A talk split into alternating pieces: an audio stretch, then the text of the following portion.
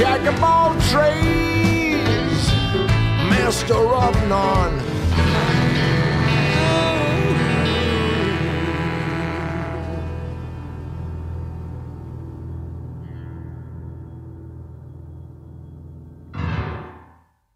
Buenas tardes a todos, bienvenidos a un nuevo programa de Masters of None. Mi nombre es Bruno Correia y aquí me acompaña Alain Nobel. eh, hoy con un tema más que interesante: la debacle de GameStop y el tsunami de inversores que está aplastando a Wall Street. La verdad que me encanta estar hoy con vos, Alain, porque vos sos el experto financiero de los dos, así que me, me estoy muriendo de ganas por escuchar tu opinión. ¿Cómo estás? Muy buenas a todos, muy muy buenas. Eh, la verdad que estoy todavía, no te diría choqueado, pero sí muy impactado, porque fue, fue una re noticia, fue un, muy gran momento para todo lo- para el mundo, eh, por lo menos el mundo financiero.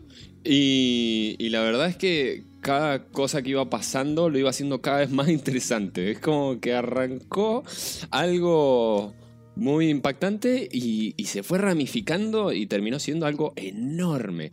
Así que me parece más que fundamental este, hacer un, una gran explicación de qué pasó, eh, por qué es importante y juntos quiero que hagamos una, una reflexión de a dónde nos lleva esto, a dónde nos podría llevar y qué es lo que cambia a raíz de esto.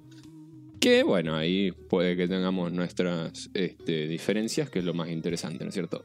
Fantástico, bueno, empecemos por el principio, porque la verdad uno que es un, un lego de la cuestión, ve esto de afuera y decís que subió mucho una acción y, y- y nos quedamos en lo básico, entonces creo que estaría bueno que explicaras qué fue exactamente lo que pasó. Perfecto, perfecto. Vamos, vamos con los conceptos primero, así este, estamos todos en la misma página, ¿sí? Bueno, ¿qué es una acción? Bueno, una acción, explicado todo esto ah, muy por arriba, por favor, no me maten los que conocen bien el concepto y tendrían una explicación mejor. Pero una acción es básicamente tener en tu posesión un pedacito de la empresa de que estás comprando la acción. ¿Qué implica esto? ¿Que vos tomás decisiones en lo que hace la empresa?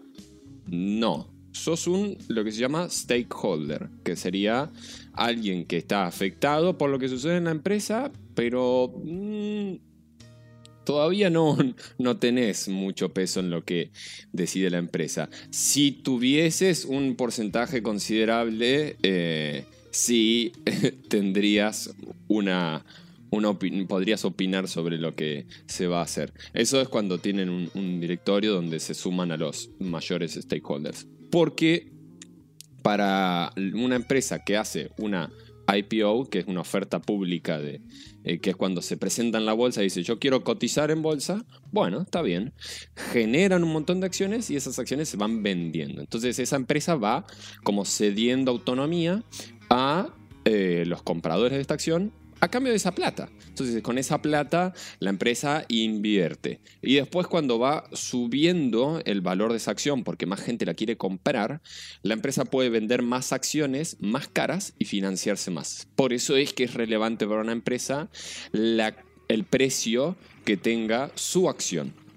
Y por eso si mucha gente se empieza a salir de la acción y la quiere vender, la quiere vender, la quiere vender, por una cuestión de oferta y demanda, vas a ver ese precio caer, porque todos se quieren desprender de eso. Es más o menos como sucede con la moneda en Argentina, ¿cierto? Pero bueno, teniendo en cuenta lo que es una acción, tenemos que ahora hablar de lo que es el mercado accionario, que es un poquito lo que estaba diciendo recién, que siempre va a haber compradores y vendedores de estos activos, en este caso eh, una acción, y hay ya otros instrumentos más complejos que son eh, jugar a, a futuro lo que vos crees que va a suceder, eh, que son las opciones. Y hay también eh, gente que juega a... Bueno, juega no, eso es un... no es un término muy copado. Apuesta. Podemos, Apuesta. podemos decir que apuesta. Exacto, apuesta a que o bien la empresa le vaya bien o que le vaya mal. El que apuesta que le vaya bien a la empresa, en otras palabras, compra la acción y se la queda. ¿Cierto? Si, si yo compro Apple, es porque considero que va a crecer Apple. Entonces, si Apple empieza a vender más, empieza a invertir, saca un tremendo iPhone mucho mejor que el que venía sacando, la gente empieza a comprar más iPhone, empieza a producir más, empieza a tener más rentabilidad, más gente va a querer comprar la acción de Apple porque rinde más. Bueno, hay un montón de, de análisis fundamental que estoy salteando y que los los financieros en este momento dicen, por favor, callen a este tipo que, que le falta un montón de cosas. La idea, la idea es que el programa no dure 50 Exacto, horas. exacto. Así que sí, sabemos, sabemos que estás haciendo un resumen violento. Y como esta acción, eh, perdón, esta empresa se considera que va a valer más, la acción empieza a cotizar más. Pero ¿qué pasa si la empresa se considera que va a empezar a valer menos? Como pasó con, por ejemplo, todas la- las empresas de, mm, de aviones y de eh, vuelos el, año pasado. Se derrumbaron, obviamente. ¿sí? ¿Quién, ¿Quién iba a poder volar? Entonces cayó la rentabilidad de todas esas empresas, se destruyeron y obviamente el valor de esas acciones también se cayó. Entonces hay gente que puede ver eso con anticipación, por ahí no tanto lo del coronavirus, pero hay otros eventos que pueden, pueden prever. Si vos sabés con certeza, o por lo menos tu certeza, que esa empresa va a caer, existe lo que se llama la venta en corto o shorteo. Claro, el famoso, exactamente, el famoso shorteo. Exacto. El shorteo. ¿Qué es el shorteo y por qué está tan mal visto por mucha gente y muy bien visto por unos pocos? Eh, el shorteo es básicamente yo, supongamos que eh, no tengo plata para invertir eh, y agarro. O tengo un montón, pero ya está invertida. Y te agarro a vos, Bruno, que tenés una acción de una empresa de, una, de viajes, poner de turismo, y era enero de 2020. Agarro y te digo, che, Bruno, ¿no me, no me prestás tu acción? Eh, yo dentro de un año te la devuelvo. O dentro de seis meses te la devuelvo. Y vos me decís, bueno, dale. Te la presto, pero anda pagándome eh, un, fee, una comisión, por habértela prestado, ¿sí? Bueno, te digo yo, sí, no hay drama. ¿Por qué estoy haciendo eso yo? Yo agarro, tomo tu acción cuando me la prestás y la vendo. La vendo al precio de ahora. Yo sé que la acción va a caer. Entonces, a los seis meses que la acción se desplomó, la compro al precio que esté, o sea, mucho más bajo. Ponerle que yo la vendía a 100, porque estaba a 100 en enero. Y ahora en, julio está 50. Agarro, la compro ahí en julio a 50 y te digo, toma Bruno, acá está la acción que, que, que me prestaste. Y los dos pesos de, de comisión por estos seis meses que, que me la prestaste. Yo me hice 100 menos 50 menos 2. O sea, me hice 48 pesos con nada. Nada. O sea, riesgo, en realidad. Claro, porque no tenías, no tenías la plata para comprar la acción en ese momento, pero con esos dos, pagando un- una milésima, estás consiguiendo poder vender una acción que no tenés. Claro, Estás alquilando una, una acción, básicamente. Claro, pero es que la rentabilidad es, es altísima porque cuando vos lo pensás decís, no, no hiciste tanta plata, pero sí hice, si considerás el capital invertido, que el capital invertido era mínimo. Ahora, el tema es, ¿cuánto puedo ganar yo con ese movimiento? Yo puedo ganar tanto como caiga el valor de esa empresa, ¿no? O sea, en este caso, yo podría haberla este, recomprado hasta, no sé, un peso o 50 centavos. El máximo que podía ganar era 100, me explicó, menos la comisión, que era lo que valía la, la empresa. Pero ¿cuánto puedo perder? Porque ¿qué pasa si yo pifié? ¿Qué pasa si yo estimé que iba a caer y subió, repuntó una locura y ahora estamos en julio y vale 300? Vale 300 y yo la pagué 100. ¿De dónde saco? Yo ya vendí esa acción, la vendí en enero cuando me la diste. Tengo que recomprarla a 300 para devolverte la voz. Y encima te tengo que pagar la comisión de haberla tenido. O sea, perdí una locura. ¿Y cuánto es el potencial, la potencial pérdida? Es infinita, porque no hay un límite a cuánto podría valer esa acción en julio. Para arriba de los 100. Entonces es infinita la posible pérdida. El shorteo es peligroso, es muy peligroso, pero es un instrumento muy usado, muy usado, por los fondos de inversión grandes de Estados Unidos, por ejemplo, eh, en donde esta gente se maneja, obviamente que, con más información de la que nos manejamos nosotros, los inversores retail, como les llaman, que son los inversores, ahora vamos a llamar normales en este podcast para simplificar, eh, como puede ser vos, yo, cualquiera que nos esté escuchando, no es un inversor institucional. El inversor institucional en Estados Unidos tiene otras potestades, digamos. Pero, ¿qué hace esta gente? Esta gente está analizando las empresas y todo, cómo se están, eh, cómo están rindiendo, cómo se viene. Y funcionan un poco como buitres, si se quiere. Porque toman una acción como la ponen en la mira y dicen, che, esto se va a destruir este año. ¿Qué hacemos? Agarramos y metemos un montón de sorteos, que era la movida esta que, que explicaba recién, sin tener siquiera la empresa, toman prestadas un montón de acciones de esa empresa, las venden en ese momento y logran esa ganancia que querían ya en el momento. ¿Por qué? Porque si yo compro eh, una acción de una empresa, yo, Allen, no muevo la aguja. Pero si yo pongo miles de millones de dólares en una empresa, ya genero tendencia. ¿me entendés? Yo mismo estoy generando la, tendencia que quiero eh, meter. Aparte de ellos, cuando venden la acción, ¿también no la tiran un poco para abajo? Si venden una gran cantidad. Eso mismo. Yo al shortear como fondo de inversión, ya te estoy generando una puja para abajo. Ya estoy diciendo, hay mucha gente que no quiere esta empresa, ¿entendés? Y hay gente que estaba metida ahí y dice, uy, uy, se está viendo para abajo, es mi plata, ¿me entendés? ¿Qué hago? Vendo. Claro, aparte porque muchos de los muchos de los inversores menores están mirando a ver qué hacen los grandes inversores, para ver que, uh, mira, algo saben, lo sigo. Es que sí, te arrastran, ¿me entendés? Generan lo que en física se conoce como momentum, que es el impulso y que es conocido en la, bolsa por ser muy relevante. O sea, vos no invertís solo por eh, lo que debería valer eh, una empresa. También invertís por cómo está yendo el mercado. Porque si no te puede pasar por arriba el mercado. Y, y estos fondos de inversión estaban poniendo en la mira a una empresa que se llama GameStop, que tal vez algunos de nuestros oyentes la conozcan, que era una empresa, es una empresa que solía vender eh, juegos y, este, PlayStations, eh, Xbox, Compus.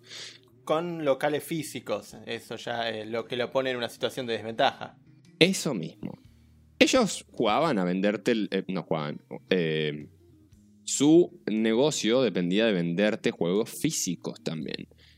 ¿Cuándo fue la última vez que te compraste un juego físico? O sea, hace años que los juegos se compran digitales si es que los compras.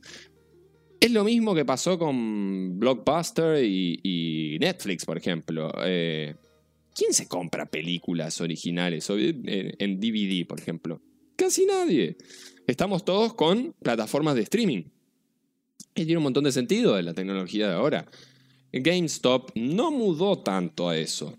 Nada más que durante la pandemia, toda la gente que estaba encerrada, de repente dijo, che, tengo un montón de tiempo, ¿qué hago? Juego. Y empezaron a comprarle masivamente plataformas, eh, plataformas no digo, eh, eh, PlayStations y todo este tipo de, dispositivos electrónicos. Y estos tipos, los, los hedge funds, estaban apostando que esto se hunda. Se hunda pero mal. Y pensaba que las ventas igual no es que estaban estallando porque tenés que mantener un montón de estructura que no, no te sirve. Todos estos locales que estaban cerrados, que no servían. Y todo esto llevó a que las sobreexploten en lo que era esto, este shorteo. ¿Qué pasó? Había, escuchen bien esto, había 140% de las acciones eh, emitidas shorteadas. Uno dice, para, para, para, para, ¿cómo que 140? 100% en todo caso. ¿Cómo sería 140? Y si yo tomo prestada tu acción, Bruno, y la vendo eh, buscando shortear, pero se la vendí a, a alguien que está buscando hacer lo mismo, otro fondo, Shortean lo shorteado. que eh, también la va a shortear, se genera un, una, una situación ficticia que es recontra nociva para, para el mercado y que genera esta, esta tendencia a la baja para que yo después me capitalice en eso sin siquiera haber comprado en, primera instancia la acción. Entonces es... ¿Qué es esto? Es rarísimo, ¿me entendés? Es bastante nocivo. Bueno, resulta que hay un subreddit que se llama Wall Street Bets que se dedican a, a ver mm, posiciones medio riesgosas que, bueno, subreddit es un foro, este, es, perdón, Reddit es un conjunto de foros y un subreddit es uno de esos foros. Y esta gente lo que hace es buscar posiciones medio arriesgadas y dicen, bueno, si hago esto y me sale bien, me hago un montón de plata, bla, bla, bla. Y ahí hay gente, inversores todos normales, como hemos dicho, que hacen unos análisis muy interesantes. Y hay uno que vio esto, vio esta, esta situación insostenible en la que estaba mega shorteada esta empresa, GameStop, y dijo, bueno, ¿sabes qué? Voy a hacer la de Michael Burry, eh, el del The Big Short, que lo hizo en, en 2008 contra los bancos de, de, inversión eh, de hipotecas. Y bueno, este tipo agarró y dijo, pongo toda esta guita, pa, a que esto va a subir porque están haciendo algo muy raro. ¿Y qué pasó? Todos estos inversores normales instaron al resto a que digan, che, todos estos nos están empujando a las empresas hacia la baja, las están destruyendo, ellos mismos están logrando que se destruyan más. Tampoco es que, bueno, estaban re bien financieramente, pero les están Le dieron el último empujón para tirarlos al vacío. Claro, es como te estás por caer. Uy, mira, ay, ay, qué lástima que te di este empujón en la espalda. Pero Te doy, dame la mano, te robo el reloj y te dejo caer. tal cual, tal cual. Y estos dijeron, che, pa- pa- para, para, para, para, para. ¿Qué pasa si todos nosotros empezamos a comprar esta acción así, masivamente? Compramos yo 10, vos 2, el otro 20, el otro 100, el otro viene y compra 10.000 y las mantenemos. Epa, vos decís, vienen los fondos de inversión y, che, se me vence el contrato. Imagínate en el caso que te decía de, la aerolínea. Yo tomé prestada tu, tu acción y ahora, y la vendí, y ahora cuando la voy a comprar, hay un montón de gente que salió a comprar esta acción de la aerolínea y no la quiere vender. ¿Por qué? Porque no la quiere vender. Vos no podés obligar a alguien a venderlo. Y, y digo, no, no, para, para, tengo que, tengo que volver la acción a Bruno. Y empiezo a buscar, empiezo a buscar, che, ¿quién me vende? ¿Quién me vende esta acción de, de la aerolínea? ¿Quién me la vende? Y salta uno y me dice, ¿sabes qué? Te, te la vendo, pero a 500. ¿Qué? ¿Cómo a 500? Si- Tomalo, déjalo, ¿me entendés? Y si yo no lo tomo a eso, digo, bueno, voy a esperar más. Venís vos y me decís, che, ¿dónde está mi acción de la aerolínea? Quiero venderla porque está re, está re alta ahora. Y yo digo, vos sabés que esa acción que me diste, eh, pa- pa- pasaron cosas y no, no la tengo. ¿Cómo que no la tenés? Bueno, bueno, hagamos esto. Yo te la presto. Pero me tenés que pagar un montón de plata por cada día que pasa que vos no me la devolvés. Y va a ser correspondiente a toda esta diferencia que hay entre lo que valía cuando te la di y lo que vale ahora. Esa brecha, lo que hicieron estos inversores normales organizados, es elevarla impresionantemente a niveles de cualquiera, por favor, si están con un, browser abierto o el celu, busquen el, historial de GameStop, que el ticker, o sea, el símbolo por el que lo buscas es GME, y vean el historial eh, no en un día, en cinco días, en un mes. Mírenlo en un año, cinco años, y van a ver que viene eh, chato, chato, chato, chato, y en los últimos días se va, pero a las nubes. ¿Y qué es eso? Es un montón de gente, y escuchen bien, desde el mundo, no es desde Estados Unidos, en el mundo cooperando para que la acción suba de precio. Ellos lo único que eh, querían era comprar y mantener. Ellos le llaman eh, manos de diamante porque tenés que, estás manteniendo una posición financieramente muy riesgosa. Y, y los manos de papel es como, no, vendo. No, ellos con la mano de diamante están teniendo algo que quema, ¿entendés? Y, y no se queman y la mantienen. ¿Por qué la mantienen? Mira, te, te interrumpo un segundo. La, la variación que hay en los últimos 5 días, ¿eh? 5 días ha llegado a tocar 460, 470 dólares y perdió en menos de un día, llegó a 132 y después se, se acomoda a 300, casi 400. Una locura, en un día. ¿Cuánto estaba hace seis meses? Ponele. Y hace 6 meses tiene un salto brutal de que estaba a 30. 30, ¿ves? En el ejemplo que te di yo de la aerolínea, es como si en julio la, la empresa hubiese pasado a valer 1000. O sea, yo perdía 900 más la comisión de onda nomás por hacerme el, el pistola y decir, ah, ¿sabes qué? Esta empresa se va a derrumbar. ¿Por qué hicieron esto? Eh, ¿Estaban jodiendo? Eh, ¿Se estaban riendo? Estamos hablando de que gente pasó de tener deudas y un montón de problemas financieros a tener todo resuelto por este movimiento. ¿Por qué? Porque si yo entré cuando estaba a 30, con todo mi capital, multipliqué todo mi capital por 10 si vendí. Sí, el que había comprado, el que inició la movida, creo que había leído que arrancó con 40 mil dólares y ahora literalmente es millonario. Ese tipo tiene unos 40, 50 millones en este momento. Más, más, más, más. Pero el tema es que no termina ahí.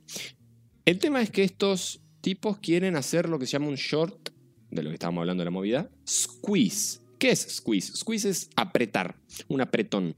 Es un apretón en corto que implica no venderle a todos estos fondos eh, la acción y que ellos tengan que salir a buscar a cualquier precio esa acción para cubrir la obligación que tienen.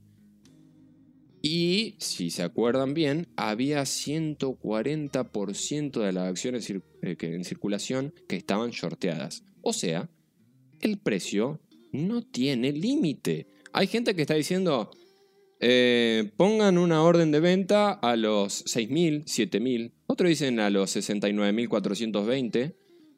¿Y qué implica esto? Bueno, tenés a Melvin Capital, por ejemplo, un fondo de inversión muy grande de Estados Unidos, que para el 27 de enero ya había perdido, creo que eran eh, 3.500 millones de dólares en estas posiciones que le, Tuvieron, tuvieron que salir a pedir un rescate, porque si no colapsaban. Exacto. Para no ir en bancarrota, tuvieron que salir dos entidades financieras muy grandes a darles 2.000 millones una y otra 750 millones de dólares. Una inyección de capital para que puedan cubrir sus posiciones. Y aún hoy hay un 120, 130% de este que hablábamos. O sea, esto recién empieza. Y esta gente, por cada día que pasa, los fondos de inversión tienen que estar pagando una recomisión. Y si pagan el precio que se está pagando hoy en día, lo único que hacen es subir el precio. Entonces, acá es un juego de... No sé si vieron la película del Guasón Eh, esta de- del- el- la segunda de Batman, de la trilogía, del Caballero de la Sí, Noche, El Caballero de la Noche. es Exactamente. cuando están los dos barcos que, que les dan un interruptor a cada uno y les dicen básicamente, bueno, eh, ellos pueden hacer lo mismo que vos, eh, fíjate, Eh, bueno, no, no quiero spoilear, pero los que lo vieron se Ah, van a ubicar. El que no la vio a esta altura del partido, hace como 10 años que tiene la película, así que spoiler alert, adelante en el coso, pero básicamente lo que es la película es el que aprieta el gatillo hace explotar primero el otro barco, entonces, eh, ¿qué haces? O sea, ¿los hundís o, eh, y si ninguno lo hace, explotan los dos? Entonces, ¿quién se salva? y estaban sin comunicarse. Entonces, es ¿confiamos o no? Y creo que tenía el agregado de que uno era, era un bote todo lleno de presos y el otro de todo civiles. ¿Puede ser? Exactamente, exactamente. Ok.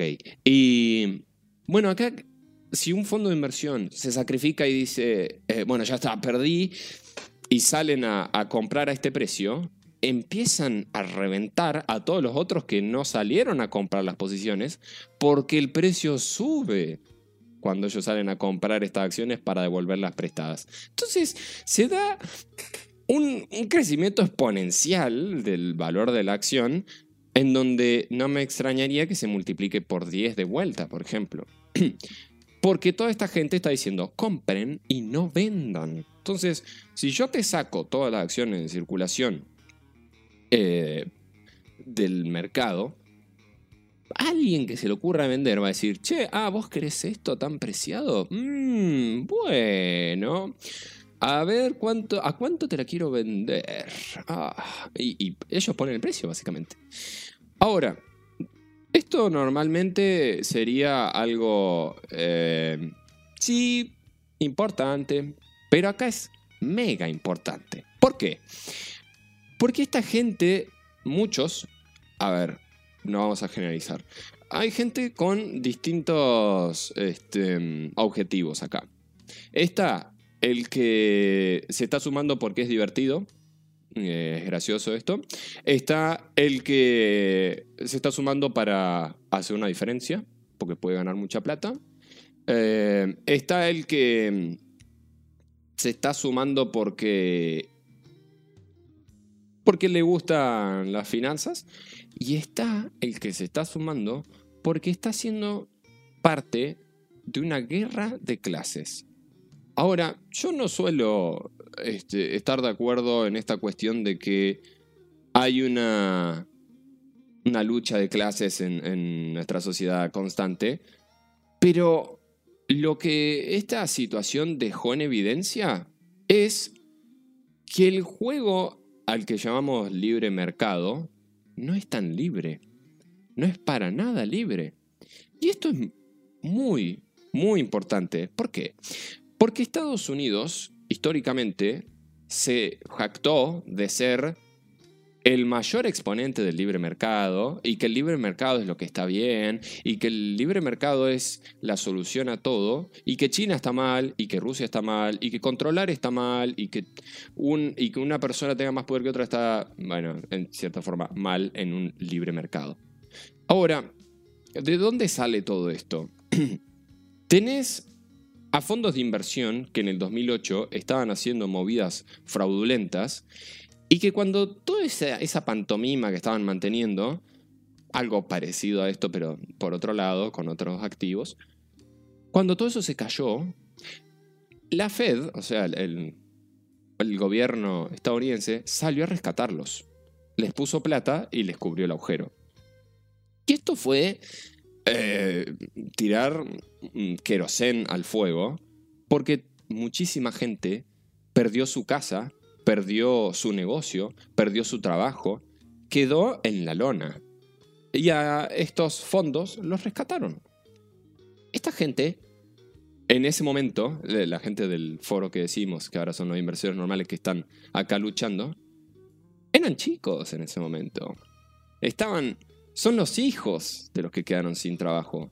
Son todos chicos entre 16 y 30, o más, un poquito más, pero son todos jóvenes que vieron a los padres quedarse en la calle, quedarse en la lona y que les pegó a ellos.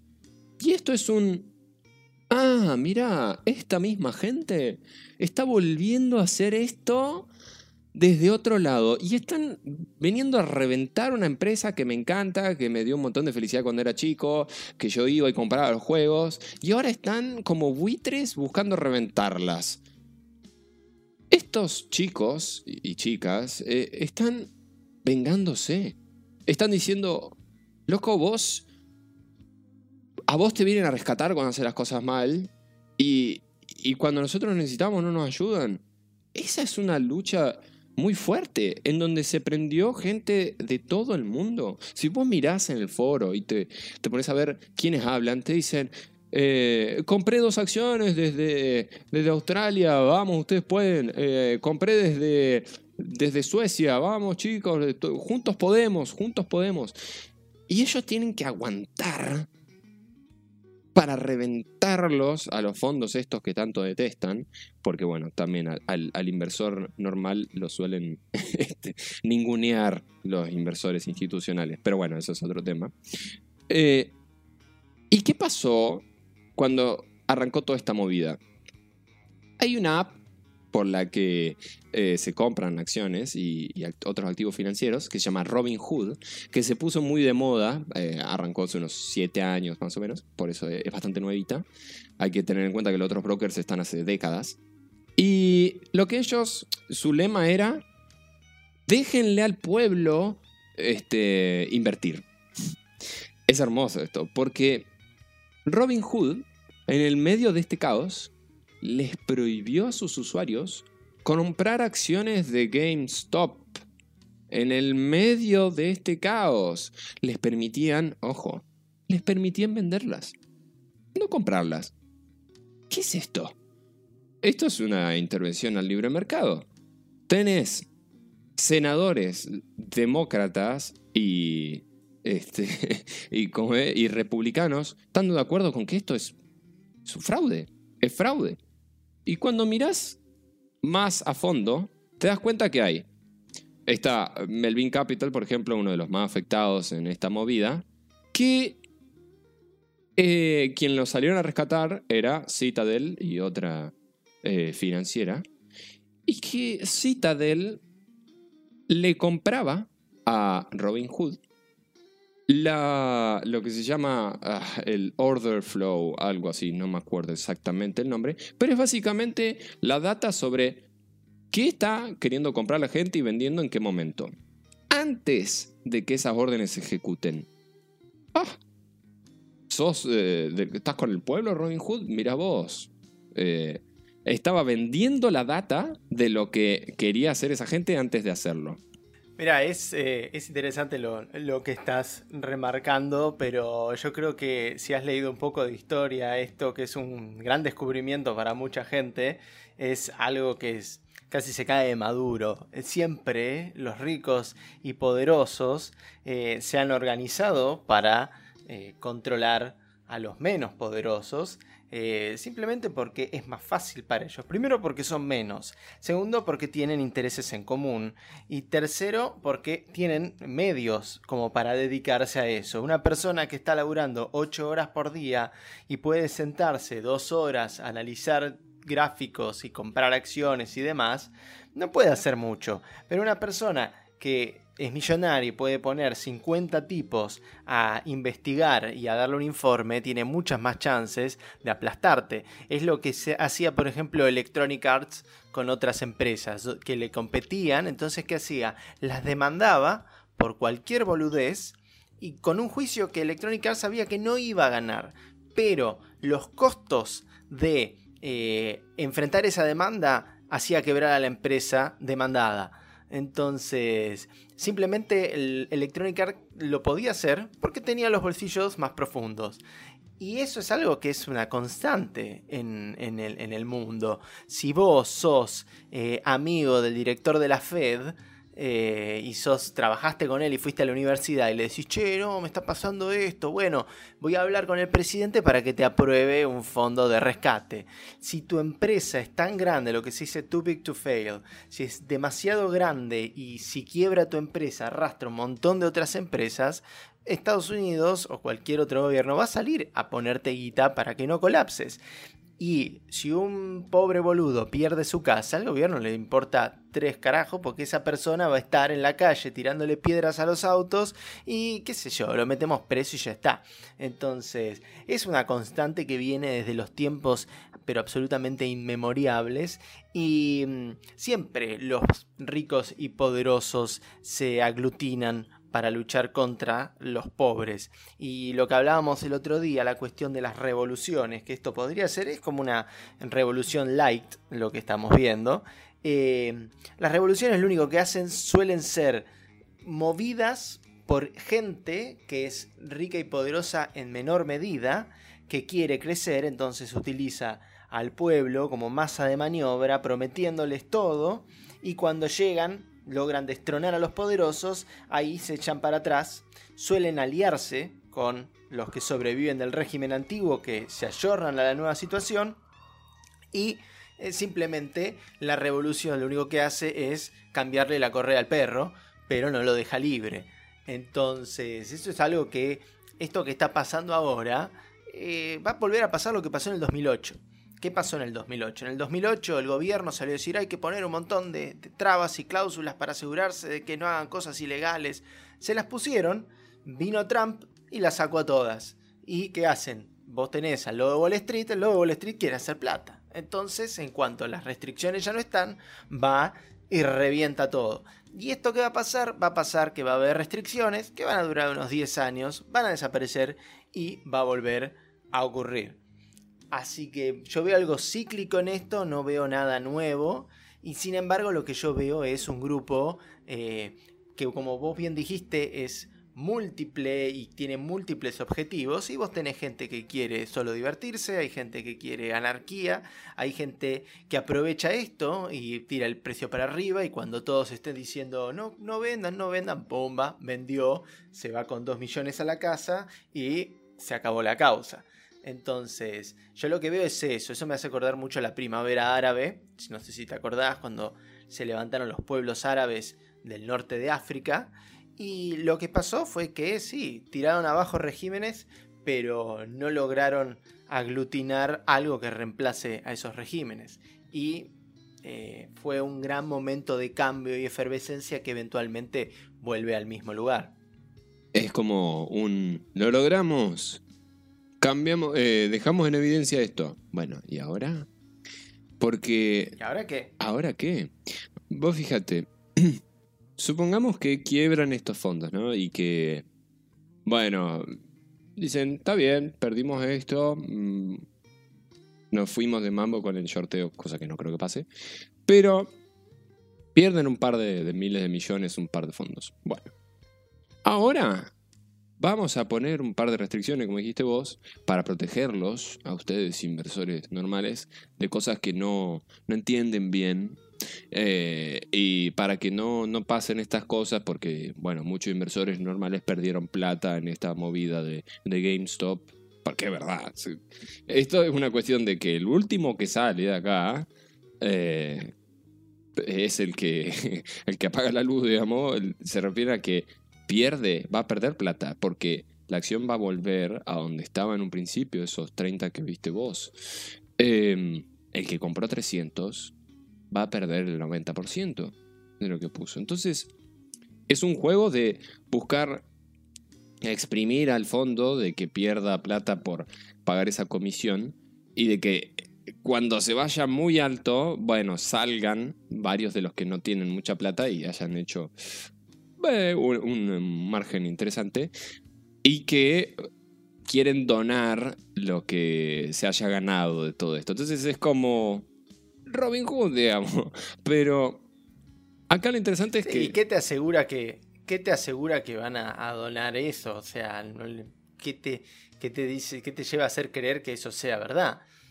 Claro.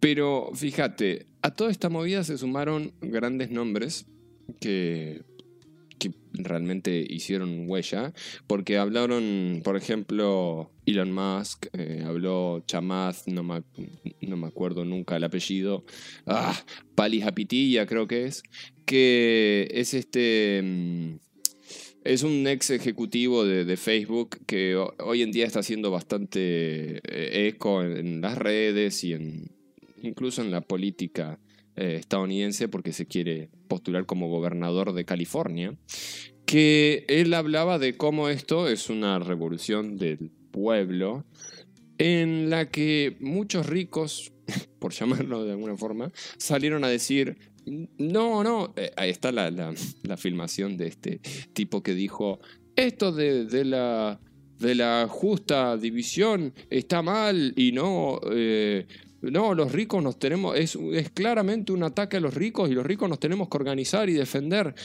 Y yo cuando vi eso dije, ah, ah, y esta gente está tirando más leña al fuego. Y acá se formó, en serio, una lucha eh, de rico versus pobre. ¿Y por qué? Ahora, supongamos que esta gente gana, ¿no? Y esta gente, digamos, los inversores normales logran exprimir a, estos fondos y le sacan unos cuantos miles de millones. ¿Qué es lo que realmente cambió ahí en el mercado financiero? Lo que cambió es que, vamos a ver si, si, si perdura, ¿no? Pero hay mucha gente que está hablando de los permisos que tienen los fondos de inversión que no tiene el resto de los inversores. Como ellos van a un, broker y, les dicen, "Eh, quiero shortear y les dan un montón de, margen para que lo hagan, que no nos lo darían a vos o a mí si, si lo queremos hacer. Eso les permite hacer movidas como esta con, sin el capital para respaldarlo. Por eso es que tuvo que salir otra institución a, a, a- sacarlos del- del pozo, ¿no? Pero, ¿qué, qué se desprende además de esto?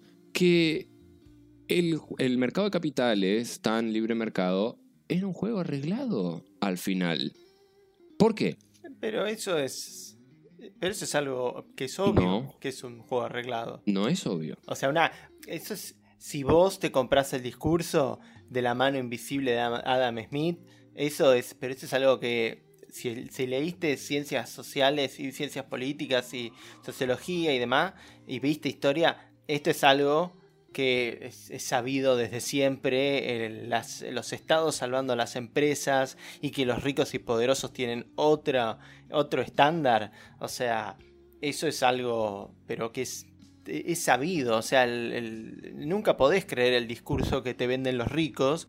Porque justamente son los que ellos te dicen, no, miren, ustedes chicos tienen que pasar el invierno cuando vos vivís en una casilla de madera y ellos viven en una casa climatizada.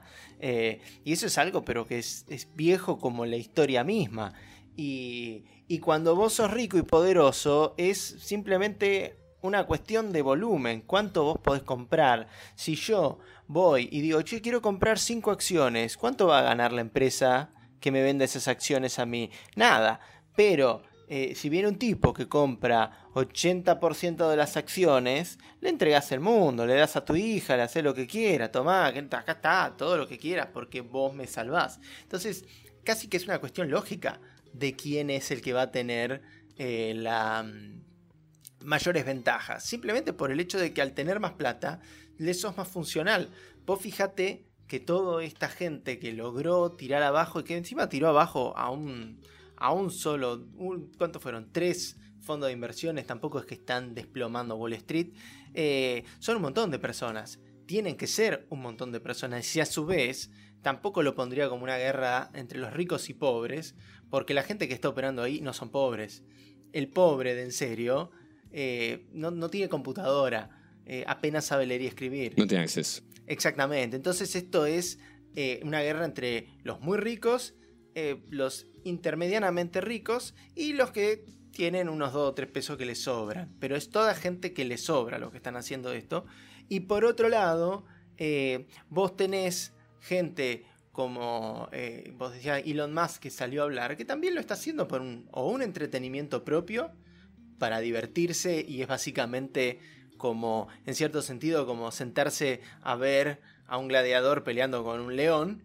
Y por otro lado, tampoco sabemos qué intereses hay de si tiene inversiones ahí, si compró GameStop y dice, uh, buenísimo, a ver cuánto puedo hacer. O se junta como en, eh, no sé si viste, de Mendigo Millonario, con Eddie Murphy y Dan Aykroyd, que al final del día se junta con el, el mendigo millonario, es la que Eddie Murphy es un mendigo y dos inversores muy grandes de Wall Street hacen una apuesta si lo pueden convertir a en un inversor y a uno de sus inversores junior convertirlo en un mendigo. Y la apuesta era por un dólar. Y bueno, yo me lo imagino a Elon Musk fumando un habano con el dueño del centro de, inversiones diciéndole, eh, viste que te podía reventar la, fábrica, toma, te ganaste un dólar. Entonces uno tiene que tomar con pinzas esto, no comprarse el discurso del héroe y también ver quién está jugando en esto em, y qué intereses hay detrás. Ciertamente no son ricos contra pobres. Esto es gente pudiente atacando a gente aún más pudiente. Y por el otro lado, eh, yo no creo que, cambie, genere grandes cambios. Porque, ¿qué haces? Tiraste abajo un, un centro de inversión no te va a hacer la gran cosa. Y que está arreglado el sistema es algo que viene desde los tiempos mismos en que tres personas se juntaron. Una se convirtió en el explotador, otra explota al que está abajo y el que está abajo se jode y sueña con llegar arriba y explotar a los que están arriba. El tema es que si queda en evidencia esta cuestión de que no es un libre mercado, se caen, para mí, se caen un montón de, argumentos de que Estados Unidos están libre mercado, ¿me entendés? ¿Qué, ¿Qué pasa ahí para mí? Bueno, primero, ¿para qué vas a jugar un juego que ya está arreglado? No invierto. Si Estados Unidos pierde la inversión eh, en mercado de capitales del resto del mundo, se caen muchos esquemas ahí. Yo no estoy diciendo que la gente deje de invertir en Estados Unidos porque pasó esto, pero queda en evidencia algo que, si bien para vos es obvio, yo creo que para el grueso de la gente no. Porque por más que la información esté ahí, la historia te lo diga, la historia se repite. ¿Y por qué se repite? Porque la gente no sabe leerla o no la lee o no la quiere ver. Si todos leyéramos historia y supiésemos todo, estaríamos creando una sociedad bastante distinta, ¿no? Pero si repetimos los errores, es porque todo esto que está ahí, evidentemente en carteles enormes, dicen, no, no, no, te vas a caer si vas por acá. Y la gente lo ignora, bueno, por, por eso tanto se caen en ese agujero. Pero si este mercado deja de ser tan atractivo porque es un juego arreglado, va a haber un montón de gente que se va a salir de ese esquema, de ese juego. ¿Y quiénes pierden? A ver, los hedge funds, todos estos fondos de inversión. ¿A quién estaban? De, dónde salía ese rédito, esa diferencia en el shorteo? Del inversor que tenía la acción y que la estaba aguantando y perdía. Entonces, en la bolsa muchas veces, no siempre, o sea, digo, todo este tema del shorteo, vos estás ganando a raíz de sacarle a otro. Pero ¿qué pasa si no hay otro a quien sacarle? Ahí se termina un poco ese juego. Obviamente que el mercado de capitales, eh, en su mayor parte, la ganancia está en que entre más plata porque hay más expectativa de que esa empresa genere más. Además de que está todo el tema de los dividendos. Entonces, si yo soy el tenedor de alguna acción y la empresa tiene bastante margen, empieza a repartir ganancias entre los inversores. Pero bueno, sacando eso, todo el sorteo no tiene sentido si no hay gente teniendo acciones. Entonces serían los hedge funds, los fondos de inversión, peleando entre ellos. Lo cual terminaría en un, no sé, un par quebrando y quedando uno, o, que dejen de operar, porque no sería tan rentable. ¿No es cierto? Mira, yo personalmente no creo que la gente deje invertir porque el juego está arreglado. O sea, todo el mundo sabe que el juego está arreglado, todo el mundo sabe que los grandes capitales tienen el poder y que los grandes capitales, cuando hay reglas que no les sirven, eh, van y hablan con los que hacen las reglas y les dicen cambialas, porque son todas las mismas personas. O sea, muchos de los eh, asesores de los legisladores y del presidente y de demás trabajaron en empresas privadas. Yo lo que creo que lo que sí puede salir de esto y que es más peligroso es creo que lo podemos sacar como lección es el hecho de que, o sea, el mercado olvídate que va a colapsar o que va, la gente va a dejar de meter guita en el... Porque mientras haya la posibilidad de ganar y haya la ilusión de que vos vas a ganar, eh, todo el mundo sabe que el casino siempre gana y la gente igualmente sigue yendo al casino, porque todos están esperando... Ser la excepción. Exactamente, ya había leído que eh, la lotería era el impuesto al boludo, porque solamente si eras boludo ibas a poder invertir en la lotería porque sabías que ibas a perder siempre. Las chances de ganar eh, siempre son menores a las chances de perder y a la larga vas a perder plata. Y yo creo que lamentablemente la gente que va a querer soñar con ser la excepción no va a desaparecer. Pero ¿qué nos enseña esto? Esto nos enseña que el sistema financiero general está construido sobre una ilusión, sobre dinero que no existe. ¿Cuántas de estas empresas, si, eh, GameStop pasó de valer 2 mil millones de dólares a 24 mil millones de dólares en una semana sin haber cambiado absolutamente nada de su modelo de trabajo, te queda en claro que un montón de las empresas que están ahí afuera, que no quedaron en la vista, están hiper recontra eh, sobrevaluadas.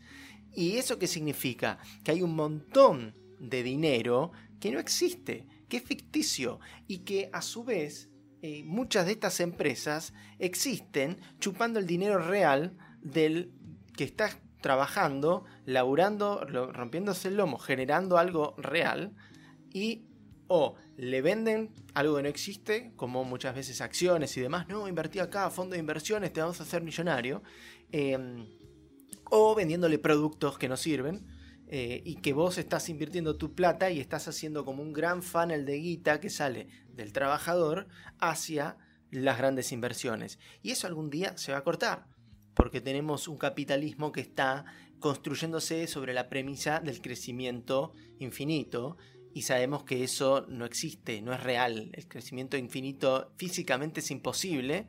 Y vos fíjate que si una empresa factura lo mismo que el año anterior, es un fracaso. Es visto como, uh, estos empiezan a, caer, no puede facturar lo mismo. No puede facturar para siempre más. Entonces, yo creo que todo esto de GameStop eh, lo que hace es poner en evidencia que el sistema financiero está construido sobre una, eh, una mentira, una gran ilusión, y que eso puede colapsar en cualquier momento y el problema va a ser qué pasa cuando el Estado no pueda salvar, rescatar a las empresas, qué pasa cuando colapse el sistema financiero y arrastre a todo el mundo con ellos. El 2008 fue el principio de lo que puede llegar a pasar eh, y lo salvaron que el Estado se endeudó para rescatarlo. Eh, justamente de nuevo volvemos a lo que hablamos en el programa anterior del Estado. El Estado es el único que puede salvar a las empresas a ese nivel de poner toda la torta en la plata, porque el, Estado inventa la plata. Pero eso lo que puede hacer es que colapse todo el sistema financiero mundial y ahí prepárate porque va a ser eh, un, desastre total. Salvo en Argentina, que como está tan colapsado, no nos vamos a dar cuenta. Claramente, claramente. Eso de lo que hablabas, quiero hacer un montón de comentarios porque es excelente. Primero, eh, eh, vos sabés que a Tesla le hacían lo mismo. todo Wall Street buscaba, Tesla, la empresa de Elon Musk, que hablábamos antes que era un gran nombre que estaba metido en esto, buscaban shortearla a más no poder. Y todos los inversores que bancaban este cambio que implica, este cambio de paradigma de pasar a, autos eléctricos y cambiar con todo el esquema, según ellos, eh, lo que hicieron fue hacerlos perder plata, comprando, comprando, comprando. Y Tesla hoy en día vale un montón de veces eh, lo que su fundamento indica. Y de ahí sale esto que decís vos que me encanta, de que Ayer he escuchado a un autor, eh, leía a un autor que hablaba de financialismo en vez de capitalismo. Mucha gente habla de capitalismo, pero en realidad lo que estamos viviendo ahora es un crecimiento con crédito. Es como que le metieron eh, la, en la inyección de, esteroides al, sistema económico eh, a través del sistema financiero. Crédito, crédito, crédito, crédito. Stimulus, stimulus. Pa, pa, plata, plata, plata, plata. Le, lo inflaron. Y se forma una burbuja que muy bien dijiste vos. Mira cómo pueden elevar el precio de una acción a algo irrisorio porque no, no vale eso, no vale, claramente no vale eso eh, GameStop. Pero, ¿quién sos vos para decir eh, a, qué precio pago ¿no? Eh, esa acción? O sea, es todo legal. Yo puedo agarrar y pagar mil si quiero, porque quiero tener esa acción, o porque quiero financiarlo, o porque creo que va a valer eso en algún momento. Pero es un delirio el crecer a, raíz de crédito constante, porque eso en algún momento estalla. Es lo que sucedió en 2008, como dijiste vos. Vos no podés crecer indefinidamente. Exactamente, o sea, estamos eh, en, un momento construyendo castillos de arena. O sea, yo más que Bitcoin compraría oro, porque el día que explote eh, va a valer, lo, que va a tener valor van a ser los activos eh, físicos, porque cuando explote y colapse financieramente y nos demos cuenta de que la economía real es mucho más pequeña de lo que nos vendieron, ese día la plata no va a valer nada, porque nunca nos olvidemos que primero la plata es papel pintado y segundo hoy en día ni siquiera es eso es un, balance en tu cuenta bancaria. O sea, mañana tu cuenta bancaria dice cero y toda tu fortuna desapareció. Y vos no vas a poder reclamarle absolutamente a nadie. Entonces, muchachos, no compren Bitcoin, compren oro. me parece que el tema es ver el momento del colapso. Hasta que no colapse, sí, seguía siendo pero, mientras tanto yo iría comprando algún un poquito de oro, diamantes, cosas por el estilo que el día de mañana te puedan llegar a comprar que tengan un valor en sí mismo. Por eso es que acá en Argentina muchos habrán escuchado la famosa invertí en ladrillos, esa no falla, o ¿qué está, ¿a qué se referían? Tené físicamente algo de tu capital eh, de forma que puedas verlo y, palparlo y, esto no te lo saca nadie, esta es tu casa. Eh, ese fue un consejo en Argentina no invertiría en ladrillos igual. O sea, no, te a otro país. Claramente. Pero a lo que se referían era escapar de este sistema en donde se genera plata a raudales para buscar un crecimiento insostenible. El escapar de eso era tener tu casa esa no te la pueden sacar. Porque la inflación no le pega, porque, bueno, eh, bla, bla, bla, un montón de, argumentos, pero sí le pega igual. Y, y bueno, este, creo que podríamos hablar varias cosas más que se desprenden de esto, ¿no es cierto? Pero ya estamos llegando a la hora y creo que... Sí, ya estamos sobre el tema y creo que explicaste muy bien qué está pasando con GameStop y creo que tuvimos una un acercamiento más que interesante sobre qué significa esto para el, sistema financiero mundial. Este, para la persona normal día a día esto no le implica todavía nada ciertamente en su vida, pero eh, yo creo que para los que nos gusta ver qué pasa en el mundo es una, una señal de alarma interesante para mm, muchachos, el 2008 no, no pasó hace mucho tiempo y puede volver. Eh, sobre todo no te olvides que una pandemia sorprende que en un momento de colapso económico mundial las acciones sigan subiendo descontroladamente. Y ahí es cuando uno empieza a preguntarse, che, ¿esto tiene algún anclaje con la realidad? Así que nada, eso creo que queda para futuros programas. Sumado a la nuevamente la censura de las grandes corporaciones tecnológicas, a esta gente. O sea, quedó, quedó para hablar. Sí, absolutamente. Así que nada, eso queda para un futuro programa de, Masters of None. Exacto, Bruno. Pero bueno, como siempre, un placer. Esta vez creo que te quemé la oreja yo, pero... No, por favor, para nada. Está bueno escuchar cuando uno no sabe, hacer preguntas, callarse y escuchar. Entonces voy a, Voy a hacer eso más seguido. bueno, eh, nos vamos despidiendo y espero que lo hayan disfrutado, que hayan aprendido algo y que se haya prendido alguna duda en nuestros oyentes. Perfecto. Bueno, Alen, como siempre, un gusto y queridos oyentes, nos estamos viendo eh, en el próximo programa, quizás la semana que viene, quizás en 15 días, pero no más que eso con seguridad. Así que bueno, será hasta la próxima.